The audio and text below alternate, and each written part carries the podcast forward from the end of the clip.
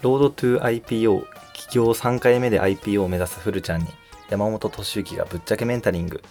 この番組はチャットワークを創業したパワーエンジェルスの山本敏之さんから起業3回目のフルちゃんが山本さんの IPO までの知識や経験を引き出し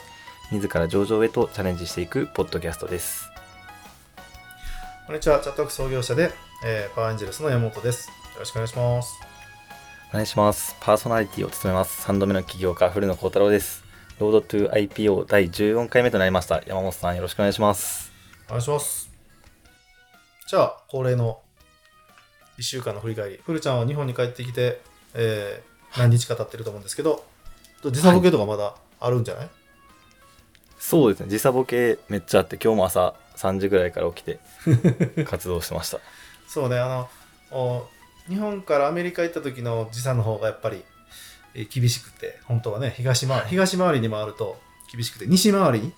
えーアメリカから日本とか、世界一周する時は、あの、西回りに一周回った方が時差がきつくないって言われてて、で僕もだから昔アメリカにいる時にルクセンブルクのお展示会に出展してそれ東回りで行って、でさらにそこからはい。香港の代理店、チャットワークの代理店やりたいっていう香港人に会いに行った時に、えールクセンブルクから香港飛んでっていうもう完全東回りで行ったらやっぱめっちゃきつかったね、おおなるほど。あそんなんあるんですね。それそうそうそう。僕はじゃあ帰ってきたのは西回りだからそんなきつくないってことですよね。まあ今回だから西に帰ってきたら朝早く目覚めるけどまあ、はいはい。あの早起きしました。夜早く眠たくなるみたいな。ちょっと頑張って我慢すればいいけどね。はい。反対東回りはちょっとまた逆に夜中にめっちゃ目覚めちゃうとかねああそっちか。うん。はい。じゃあどうですか？あの、まあ、最後の最終週のアメリカと日本帰ってきてからのこの1週間ですがどうでしょそうですね。なんかアメリカは意外に特に何もなかったなと思っていて。うなんか結そううん。そうですね。最後は観光によってるだけでまあ言うて最後の4日間ぐらいなんですけどロサンゼルス行ってハワイ行ったんですけどまあ大体観光して終わってしまったのでなんかまあアメリカの楽しさを味わえたんですけどビジネス的なところはあんまり何もなかったんですけど逆になんか今前言ってたジョブズキャンプっていう、まあ、1週間に1回の起業家が来てぴょーとか起業家の過去のサクセスストーリーみたいなのを話してくれるアクセラプログラムみたいに今参加してるんですけどそこの一緒に参加してるチームメンバーが1人抜けてしまってちょっとなんかどうしようって悩んでた 1, 週一週間というか、まあ、ここ3日間ぐらいでした。あえチームメンバーが辞めちゃったってこそうですね。一応24人今参加していてそのうち 4×6 で合計6チーム作られてて僕のチーム4人なんですけど1人のチームメンバーがなんかもうアクセラに参加するのをやめたいっていうので急に辞めることになってなんかそこって僕たちのもちろん責任でもあるしどういう声かけをしたらよかったんだろうかとかもうちょっと考えてました。なんか引き止めとかしたの？そうですね引き止めは特にしてなくてなんかもう結構決意を持った上で僕たちの班に相談するというかアクセラの代表アクセラを運営してる人に直接言いに行ったそうでもう意識は固まってたのでなんか引き止める必要はなかったなとうん。思って僕は引き止めなかったです。なるほど。なんか兆候とかは？そうですね、まあ、兆候としては、まあ、ほんの少しあったような気もしていて、まあ、基本的にそのアクセラって大体チームワークがあって、大体チチーム50分ぐらい与えるからこのアウトプット出してくださいっていうのがあるんですけどその時にやっぱ、まあ、これ多分僕があんまり良くなかったのもあるんですけど、まあ、チームとして良くなかったのもあるんですけどやっぱアウトプットを出すことに重きを置くのでなんかチーム全体のなんか仲を良くするとかはそこまで意識してなくてだからできる人だけがボンボン意見を出して結構アウトプットを出すっていうようなグループワークの仕方を多分してたのでそれもあってあんまり混ざれてなかったなっていう発言量が、まあ、みんなと比べて多くなかったなっていうのはあったのでそれも一つの原因なのかなっていうのは、まあそのね目的によると思うんやけどあのはい。ね、どんどん振り落とされて落ちていくんやったら全然ね抜けてもらっていいかもしれないけどなんか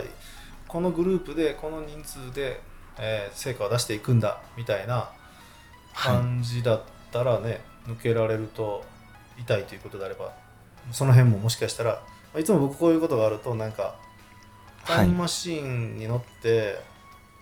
アクセラスタートした時に戻ったらどういう違う動きするかって考えたら、まあ、今回の件はもう終わってしまったけど次回同じようなケースを防ぐことができる。はい。どうする？タイムマシーンでスタート時まで戻ったら。ああなるほどそれで言うとそうですね。まずはやっぱり心理的安全性を作った上で、まあ、その議論をするっていうところだと思ってて多分その議論でなんか成果物に対して一番すべきことをするっていうスタンスは多分変わらないと思っていてただなんかそれをする前にやっぱりそのグループでまゆったり自己紹介とかして話し合う機会とか、まあ、そもそもアクセラが週に1回しかないんでそれ以外の時間でちょっと仲を深めたりしてなんかみんなが意見しやすいような環境を作っておくっていうそのなんか前準備に時間を割くのかなと思いました。そうやね。多分その週1のミーティングだけだと、うん。はい、まあ、一回ズームのみでもなんかねうん。遠方だったらやってもいいかもしれない、ねリーダーとかは決まってたの？リーダーとかは決まってないんですけど結構僕がファシリテーターみたいな形で回しててやってましたの。なので結構より責任感を感じてるっていう状況です。まあ、やっぱそういうグループだったらねリーダー的な人役割みたいなのちょっと明確にしといてうん。っていうのも次回やってもいいかもしれないな。そうですね。確かに。たそうですねなんか目的思考すぎたっていうのがありました。ただなんかアウトプットの成果はうん。なんかワークが2回あったんですけど2回とも一番いいって褒められたんでおなんかその目的は結構達成できてるんですけど。3人で達成できているんやったらそもそもじゃあいらんかったんかな？そのか、まあその方は。いやそれは多分まあ違うまあ違うというか、まあ、の能力的なところで言うとなんかうまく活かしきれなかった感じはあるんですけど。まあそうです。難しいですね。まあそうね。うん。はいまあそういうことで。何かあった時にはタイムマシンに乗るということで。そうですね。ぜひ。振り返りをするようん。はい。します。逆に山本さんはどんな1週間でしたか？僕の1週間としてはそうですね。あの、まあ、ちょうど、まあ、あんまり、ね、子供の話とかしないんですけどちょうどこの1週間は、あのまあ前妻のとこにいる2人の子供に月1ぐらいやってるんで、はいはいはいそのお会うタイミングだったんでちょっと会ってきて、はい。うん、でまああのいろいろまあおじいちゃんおばあちゃんかな？あの子供たちからしたらと一緒にご飯行ったりとかあのはいはいはい。ちょっと買い物したりとかいろいろ、はい。あのまあ、充実した一日だったんだけどなんかあの、はい。面白いなと思ったのはちょっと血は争えないなじゃないけど、うん、なんか、はい。あの面白いなと思ったのがそのやっぱり小学生なんで2人とも。まあね普通だったら習い事とかなんかしたりスポーツとかなんか分かりやすい、えーところでねみんな頑張ったりするよ、はいはいはい。なんかサッカー頑張ってますみたいな。あの習い事でコンクール出ましたみたいな。はいはいはいはい。でまあそういうところに興味持ったりするところだと思うんだけどまはい。あちょっと早い段階で僕もパソコンとかも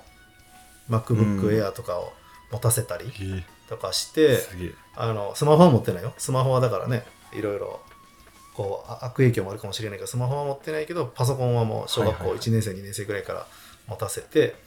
で、はい。まあ、チャット GPT 教えたりで今回はえ。ーパープレキシティを教えて、はい。あの調べ物はパープレキシティ。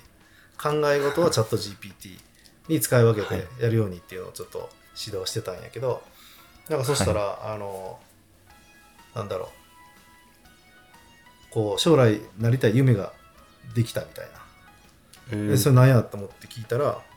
はい。ホワイトハッカーになりたいみたいな。ホワイトハッカー 大人たちがねホワイトハッカーって言葉え、はい。ホワイトハッカーって調べてああまあはい正義の味方のおホワイトハッカーかみたいな。なんかそんな感じ、大人が調べないとわからないみたいな。なんかもともとなんか忍者とかが好きやったからあの忍者ってね言ったらそう忍びでこうねなんか隠れながらミッションをクリアしてミッションをやっていくと思うけどまあそれの現代版ちゃ現代版かなみたいな、うん、感じで思ったりして まあおもろいなって思ったりとか、うん、なんかあとは何やったかなあ知り合いの奥さん。結構有名な方の奥さんがなんか突然こう、お坊さんになったらしくて、え奥さんがですか？うん、奥さんがすごえいマダムみたいな人やったのに、はい。お坊さんになってもうだから頭も坊主？えー、だから反ってる？でだからしそこにちょっと遊びに行かお寺に遊びに行かしてもらって、はい。なんか今はちょっと般若心経にハマってるらしくてあの YouTube 見ながら般若心経を唱えてるって言って なんかはい。ちょっと普通の小学3年生とちょっと違うなと思いながらもまあ、はい。僕はめっちゃ他他の大人から見たらねいやサッカーとか、ピアノとか、なんかこうやったらいいのにと思うかもしれないけど僕は逆にいよいよ。めちゃめちゃおもろい方向で育ってるやんみたいな感じでちょっとはいはいはい。思ったという、うん。もうそのその変なところ変なこだわりみたいなところを逆に伸ばしてあげたいなみたいな感じでちょっと思った一日でした。ああなるほど。やっぱそういうのって親の影響で結構強く子供にも受け継がれるんですかね？そうやね。それでやめときなさいとか多分何考えてんのとかね。あでまたそんな変なこと言ってとかってなるかもしれんけどで僕からしたら、めちゃめちゃおもろいやんみたいな。あちょっとちょっと確般若心経唱えてみてみたいな。ちょっと唱え始めるみたいな。確かに。なんか笑けたわ。確かに。ちょっと変わっ一般的に見たら確かに変わってますまあねそでもそも僕も変わってるから。変わってる人の方がね絶対面白いと思うんで。いやー間違いないです。どんどんどんどん変人を僕の周りで生み出していきたいなと思ってます。なるほどです。了解です。本コンテンツの方に入っていこうと思います今回のテーマは起業したい人、まあ、特に創業前あたりもしくはま創業直後あたりの人がどこに時間を使うべきなのかっていうところについて議論したいです。でまあ世間一般的にはなんかこれをした方がいいって言われることは結構自分の中で多いと思っていて、まあ、例えば SNS で発信した方がいいよとかネットワーキング参加した方がいいよとかあとユーザーにインタビューしまくった方がいいよとかした方がいいって言われてることが結構多い中で時間は限られてるのでじゃあ本当に起業をして事業をしていく上において実際にこれをする必要があるっていう、まあ、いわゆるマストハブなことは何なのかっていうところを山本さんに聞いてみたいです。なるほど。はい、うーんそうやね。なんか例えばそのイベント参加するとかなんか講座受けるとか、ユーザーインタビューするとか。うん。まあこれをやった方がいいよっていう手前にはい。もう24時間事業のことを考え続ける。その事業を成功させるために必要なものを考え続けてる。考えたらはい。出てくるよ、今これ必要なんじゃないかとか。で例えばイベントばっかり行ってたらはい。イベント参加したから満足してるそれってなんか自己満であの考えてないよね、このイベントって本当に行くべきだったんだろうか、このイベントで何得られたんだろう。みたいな。なんかはいはい。そういうこのイベントにはまた次回も参加すべきなのかとか今回でどんだけ自分の事業につながったんやろうかとかとにかくはい。自分の事業を最優先に全てを物事を考えてたら例えば僕がこれで SNS でこういうふうに発信したらいいよって言われたら、なるほどって言ってじゃあ SNS 発信しようって言ってそしたらやってる感になって山本さんも言ってたし、はい。それやってたからうまくいくはずだと思ってたのになんかあんまりうまくいかなかった。なんでだろうあの人の言ってたことは嘘だじゃなくてまあ、はい。ケースバイケースだし事業の内容にもよるし、あなたがやりたい事業はあなたが一番考えててどんな人から質問されてもあそれはこうですねああですねみたいな感じではい。答えれるぐらいまでリサーチしたり考えたり行動していればこれをした方がいいっていうのはおのずと。で今までやってたけどやめた方がいいっていうことも自分でやっぱり考えられるようにならないといけないので、ううん。ん、考えることやね。答えにちょっと全然このテーマと関係ないかもしれないけど。あの確かに有名なあの企業でもともともうちょっと社長亡くなっちゃったけど未来工業っていう会社があって、未来工業で検索して、多分画像検索とかで検索したらその工場が出てくると思うんだけど、あの残業なし上場企業だけど、地方だけどめちゃくちゃ稼いでめちゃくちゃ利益出してる製造業が製造業だったかな、ちょっとよくわかんないけどそはい。の創業者の僕すごい好きなのははい。壁にバーンってねあの張り紙が貼ってあるわけ、はい。その張り紙が何かっていうとあの、はい。常に考えるっていうのを思いっきり考えてあるの。へ常に考えシえるンプルですね。そのあじゃあ未来工業を常に考えるって検索したらあの、はい。うん、もうあちこち工場のあちこちに常に考えるっていうのがいっぱい出てくるので、ぜひ検索してもらいたいんだけど、僕はあのチャットワークを経営した時にもずっと言ってて、えー。常に考えるんやと。自分の事業のこと自分のまあね業務とか成果を出すためにもう考えてなくて流れ作業でやってたらそんなんもうロボットと一緒なんでロボットっていうか繰り返しやることで、人間がやるべきことは付加価値を生み出すことなんやと。AI でもできないことは付加価値を生み出すことなんだと。それは何かというと考えて生み出すことなんだ。はいなんで常に考えるっていうのはねすっごい重要やなと僕は思ってます。おーなるほど。確かに。大前提そういうなんか手段の話をするよりかはもうそもそも根端として常に考え自分の授業について常に考え続けることが大事っていうことですね。そうです。なるほど。確かに。でそうです。しっかりと思いついたことはメモをする。常に考えて忘れてしまったら意味がないんで考えた時間無駄になるんでとにかくはい。メモマンになることやね、あー常に考えてちょっとでも面白い情報アイデアあったらメモする、はい寝て起きて夢の中で考えてたこともメモする。っていうのがすごいはいはいはい。僕は重要だと思ってるんで、うん。はい。なるほど。そんなこと言うとちょっとテーマと違う？いやテーマとは合ってるんですけど。確かに。大前提すぎて議論する内容が若干今から何議論しようかなと思ったんですけど。あでも逆にいうん。や確かにするべきことは常に考えるとしてなんかみんなが陥り陥りやすいこれしてるけど無駄じゃないみたいなところとかってあったりしますね？うーんとねはい。僕は常に考えてる常に考えるばちゃん常に思っているのは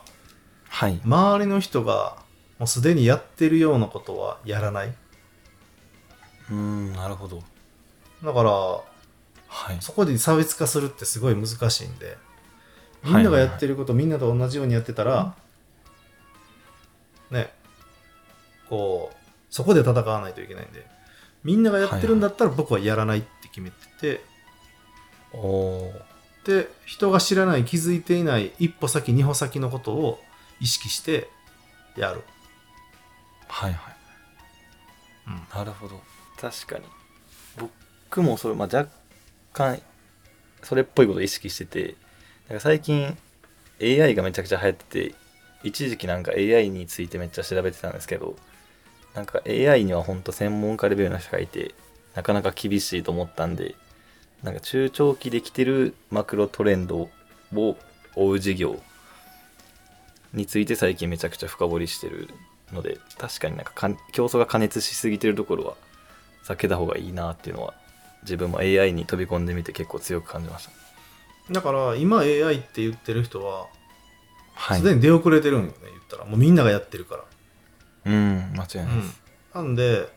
常にまあ情報収集を、あの常にアンテナ張っとくと。こはい、うもちろんその、えー新しい必ず新しいものって生まれてくるんでじゃあ次生まれてくる潮流ってなんだろうみたいなところを常に意識しといてで海外の情報もまあ,、あの意識しながら別に英語で読まなくてもなんかあのお翻訳ツール使ってても何でもいいからあの向こうの情報を薄くでもいいから入れといてあなんか急にトレンドが変わってきたなみたいな。でも誰も何も気づいてないなみたいな時に、あの着手し始めるっていうのはすごい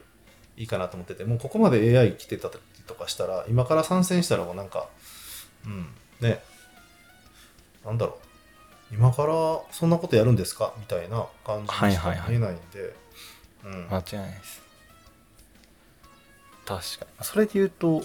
逆に AI は今もう波が来すぎてると思うんですけど逆になんか波が来すぎてなくてもうそのアイデアがダメになっちゃうっていうパターンもちょいちょい聞くんですけどそのなんかちょうど間のいいタイミングみたいなのってどうやって測ったらいいんですかね？うーん。ニッチすぎて来なかったみたいなってこと？そうですね。もうニッチすぎるパターンもあるし逆になんかちょっと早すぎるパターンもちらほら聞いて例えばなんか、まあ、リモートあズームズームは違うかな。なんかリモートワークの事業をしてる人がなんかズームとか車にずっとやってて、まあ、でもズームはちょっと大きい環境変化コロナって大きい環境変化があったから流行ったっていうのもあると思うんですけどなんか時代がちょっと先読みしすぎてニーズがあんまりなくて流行らずに閉じたけどそれがそのサービスが実は後から流行ってきたみたいな、そうね。っていうのもちらほら聞いたんで、はい、あの僕らがいつもそういう状態だったのね20代とか30代で経営してた時にやろうとしてることが大体一般の人たちがやろうとする10年前ぐらいのことをやろうとしてて、まあ、チャットワークもあーはいはい。2011年だからあの56年78年は早かったんだけどあの、はいはいはい。5年10年先の意識をして情報収集を常に意識をしといてサービスとしてリリースするのは12年前ぐらいのおーなるほど。ちょっと一歩先、はい。二歩先ぐらいを提供すると儲かり始める。で時代が追いついてくるとあのはい。超レッドオーシャンになるんでもうそこはもう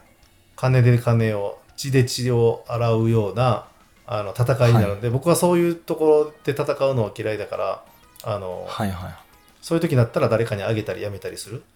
まあ、例えば例で言うと今で言うと Google ワークスペース、はいはいはい。その前は G Suite っていう名前でその前ははい。Google Apps っていう名前だったんだけども、Google Apps は2008年に日本でリリースされたのね。はいはいはい。で2008年リリースされたんだけど僕たちはもうクラウドでだけで仕事をするみたいなことは2004年5年ぐらいからやってて。でそういうツールがなかったけど、Google が個人 Gmail で Google カレンダーとか、あのはいはいはい。メール Gmail とかあのドキュメントとか出してきててではい。共有する形で、えー個人のやつでもう Gmail でも全部あの仕事版として僕たちは活用してたんだけど組織版が出てこないななんて思ってたんだけど、もう出てきた初日に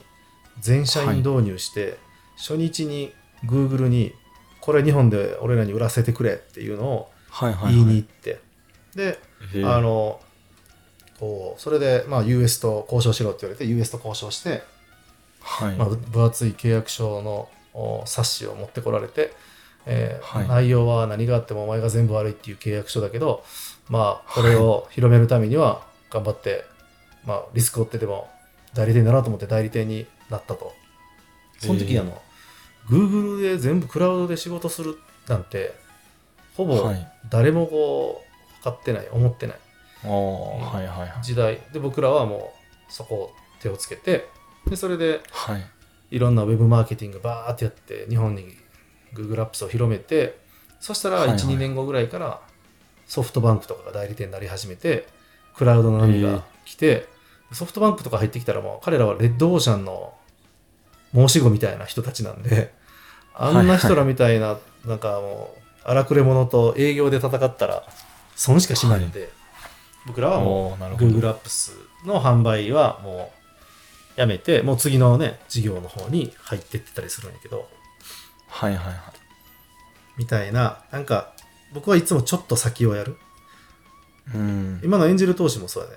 エンジェル投資って日本で全然、まだまだ来てない時に取り組んでいて、みたいなはいはい感じで、全然ね、少ないからね。まあ3年ぐらいやってきて、だいぶエンジェル投資が一般的になったきと確かに。来たけど、はいはい。僕からしたらまだまだアーリーアダプターしかやってないんで、今のうちにこう仕組みプラットフォームを作っちゃってあとはもうチャットワークみたいにね作っちゃえばあとはもはいはい。うストックでなるんでもう一回使い始めたらもう手放せなくなるっていうところまで今持っていくために頑張ってるけどねああなるほどです。なんかそれで言うと結構疑問なのがうん。その先に先を読めば読むほど結構当たりにくいと思っててなんか AI とかだともう結構来てるから当たる可能性はなんですかその波が来る可能性はもうほぼ90%以上になってると思うんですけど逆にその5年後とかいうロングスパンになればなるほどその波が当たりにくい来ない可能性の方が多分高くなると思っててなんかその状況でなんでそのチャットワークとかエンジェル投資家の波とかを当てられたのかっていうのがめっちゃ気になります。うーんとね。はい。まあスタートアップの業界にいたら結構そのはい。情報収集とか、あのなんか入ってくる情報当たり前の情報が結構入ってくる、でシリコンバレーとかに行ったりするとそれが余計こ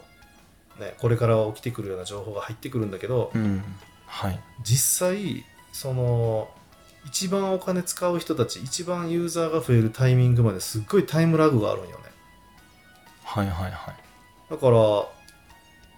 スタートアップの人たちからしたらいやもうそれはもう遅いやろみたいなことも意外とこう浸透するまでにはすごい時間がかかる。だからキャッシュレスもねペイペイあんだけやってもまだねなかなかまだ日本でも現金使う文化も残ってたりするけど結構ね会社も大きくなってきたら10人20人ぐらいの時はねあのもうこれはこれって言って感じでやったりすれば、はいはい。すぐ浸透するけど、100人ぐらいになってきたら、い、やいや俺たち IT の会社だよねみたいな変化に強い会社だよねって僕はずっと思うぐらいこうね図体がこう重たくなってきたりするんでそれはだからサービスで言うと、日本全体に広げるとか世界に広げていくってなったら変化ってめちゃくちゃ実は時間かかったりするんでそこにやっぱりスタートアップとして切り込んでいくっていうのは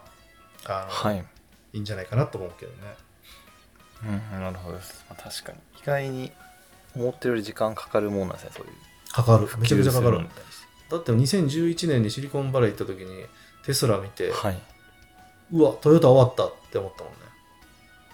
で、うわ、これも絶対勝たれへんし、日本の車業界終わってまうって、今になってようやく EV、EV やばいやばいってなってきてるけど、いやいや、はいはいはい僕12年目12年前にその光景見てしまって、トヨタ一瞬でこれ殺される、終わるわーって思ってたから、でも去年でトヨタ一番世界にこうね、売ってるわけよ。いまだにこんなにいやも EV、ちろん EV って言われて、あれ？みたいな。はい世の中変わんのえらい時間かかるな、みたいな。って思確かにったりするけどね。ああ確かにそうですね。テスラも。そうですね。あんまりまあアメリカとかで結構2割ぐらい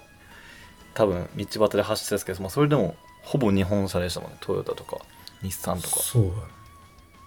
あもう終わったってそう思いがちやねんけど実はみたいな。なるほどです。あそこもだから逆に言えば実はこうはい。変わんのも時間かかるってことは変えていくのも時間かかるってことだよね。うんなるほど古いものが変わるのも時間かかるけど変えていくの時間かかるからスタートアップとしてねその新しい文化を作るってすっごいこうこうリソースがかかってお金もかかってしまうからそこは慎重に気をつけながら,、ながら考えないといけないね。ああなるほど結構、まあ、長期戦になるってことですよね。しばらく10年ぐらいかけて文化を作っていく、何やるかにもよるけどねだからなそういう潮流にやっぱ乗っていくっていうのはあの大きな、まあ、サーフィンで例えると大きな波が来てるなっていうのをしっかり読んでいってその波に、えー小回り聞きながら、聞かせながらあの波に乗るっていうのが重要だねうん、なるほどです。ありがとうございます。じゃあ、そうですね、そろそろお時間来たので終わりたいと思います。ロードトゥ IPO 企業3回目で IPO を目指すフルちゃんに山本俊之がぶっちゃけメンタリング。ここまでお聞きいただきありがとうございます。番組への感想は、ハッシュタグ、ロードトゥ IPO でツイートいただけると嬉しいです。ロードトゥ IPO に関してご意見ある方は概要欄にフルノの X のリンクがございますのでそちらからご連絡お願いいたしますそれではまた来週